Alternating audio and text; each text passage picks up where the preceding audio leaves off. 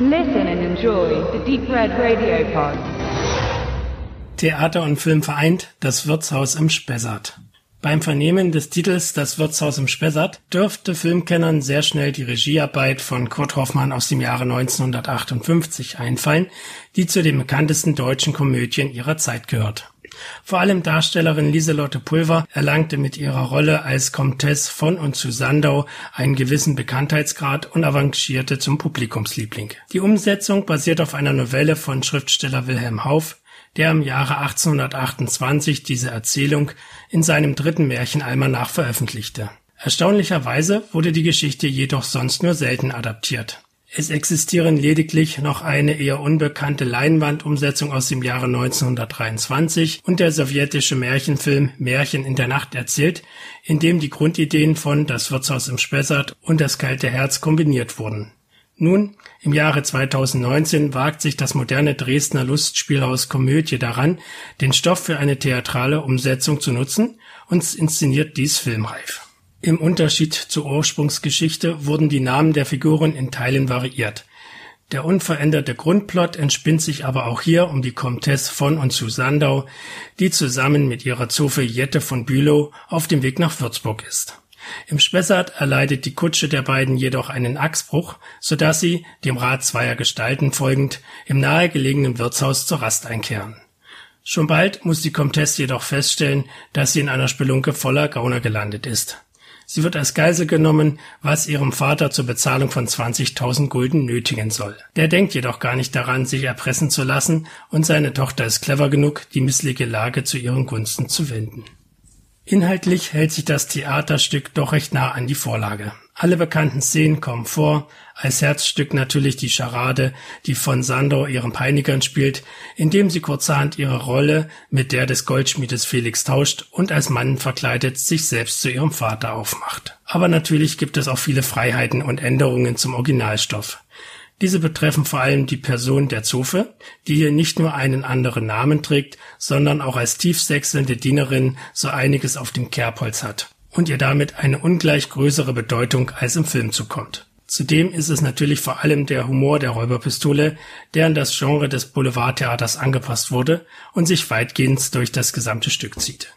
Jedoch kann man Entwarnung an all jene geben, die sich vielleicht Sorgen machen, dass die Aufführung ins Lächerliche oder Alberne gezogen wird. Denn auch wenn es schon den ein oder anderen klamaukigen Spaß gibt und nicht jeder Lacher sitzt, so hat sich Regisseur und Komödienintendant Christian Kühn doch alle Mühe gegeben, den Witz größtenteils auf einem passenden und wirklich komischen Niveau zu halten.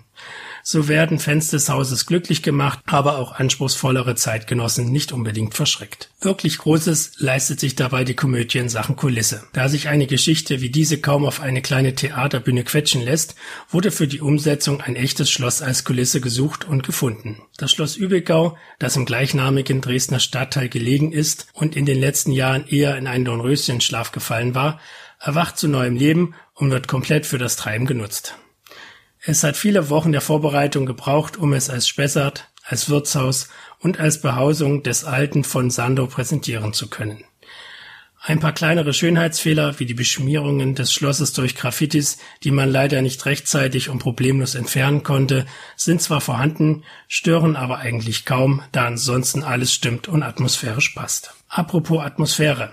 Um diese noch zu steigern, griff man auf ein für die Bühne doch recht ungewöhnliches Mittel zurück, Score-Musik. Während es sonst im Theater eher nur bei Szenenübergängen zu einer Musikuntermalung kommt, sieht man vielleicht einmal von Songs bei Musicals ab, spielt beim Wirtshaus bei nicht wenigen Szenen eine solche eine gewichtige Rolle, um Spannung und die Atmosphäre des entsprechenden Moments zu erhöhen. Bedient hat man sich dabei bei den Filmen von Quentin Tarantino, was hier prima funktioniert. Sowohl die Oscar-prämierte Musik von Ennio Morricone von The Hateful Eight darf hier nicht fehlen, Zudem wurde sich auch ordentlich an den bereits vorhandenen Scores bedient, die sich bereits Tarantino für seine Filme zu eigen machte, wie zum Beispiel am berühmten Il Tramonto, ebenfalls von Ennio Morricone, aus Zwei glorreiche Halunken.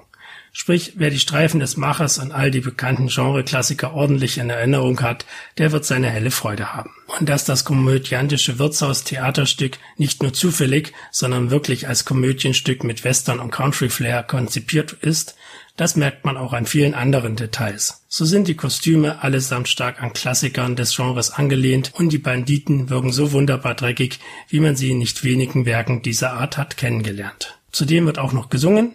Anders als im Film gibt es jedoch nicht seichtes Getrelle auf die Ohren, sondern Country- und Folksongs à la Johnny Cash mit The Ring of Fire und Walk the Line oder Tammy Wynette mit Stand By Your Man, die von den Darstellern teils herausragend neu interpretiert werden. Bei den Schauspielern handelt es sich dann auch um einige Gesichter, die vor allem in Dresden und Umgebung sehr bekannt sind. Vorneweg Rainer König, den man bisher vor allem als Pantomime und als Hexe Baba Yaga kannte.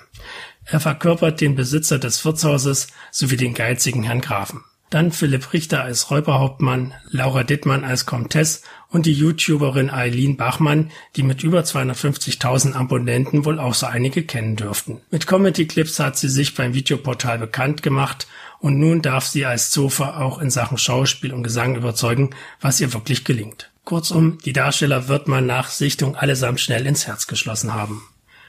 Unterm Strich ist das Komödienstück Das Wirtshaus im Spessart somit eine wirklich gelungene Adaption des bekannten Stoffs, das sich hier und da auch gerne an der filmischen Vorlage bedient, insgesamt jedoch ein sehr eigenständiges Werk geworden ist, da es nicht nur als reiner Gaunerstreich funktioniert, sondern auch als lustiger Western mit toller Musik und guten Darstellern. Wer die Chance auf einen Besuch hat, der sollte diese auf jeden Fall wahrnehmen, egal ob man nun mehr Film- oder Theaterfreund ist. Beide Seiten werden gleichermaßen gut bedient.